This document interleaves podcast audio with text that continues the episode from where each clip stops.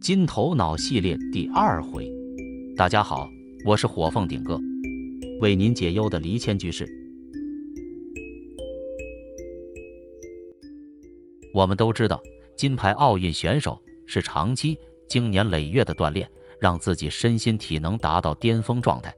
这需要他们付出极大的努力和时间，并且在这段时间内保持专注和毅力。只有这样，他们才能在比赛中发挥出最佳水平，赢得金牌。同样地，金头脑也是经过锻炼出来的。我们的电视液晶荧幕强调高画质，我们的金头脑讲究的是高密度、高强度。我们的脑神经细胞就是一个网络细胞，只有强大开发拓展，否则也只有面对年龄而逐渐衰退的命运。日本有一位六十岁的婆婆。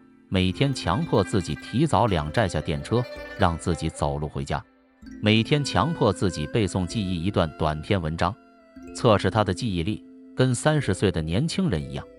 或许有人要问，这是真的吗？当然是真的。他强迫锻炼记忆力，相对活化了脑细胞的神经，使得脑神经回路更加顺畅。心智的锻炼造就脑部的年轻化，这样的锻炼。可以使过动儿的集中力增强，使焦虑者集中心力，不做无谓耗损。相信练核心肌的人都知道，核心肌群不是立竿见影，马上看见功效。金头脑的锻炼也不是立刻得到反馈，在基本上要先建立一个潜在意识的教育，要深信自己能够经由训练强化自己的记忆，改造基因缺陷，活化脑细胞的神经系统。每日可以在早起或是睡前做一个简单的心灵暗示动作，默想住今天是我最幸运的一天，我的努力一定会成功。科学研究发现，我们的意识和潜意识是交叉相互作用。白天接触事物、思考、判断、处理；晚上睡眠时，潜意识在做重整工作。潜意识好比飞机、汽车上的自动驾驶模式。当一个宿醉、意识不清的人是如何找到回家的路？在意识不清时，潜意识开始接手，从记忆库里搜寻记录资料。下一个路口，潜意识会进入自动控制模式。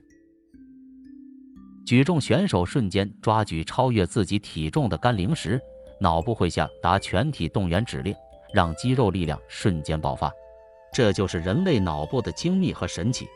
您是否也愿意鼓励自己？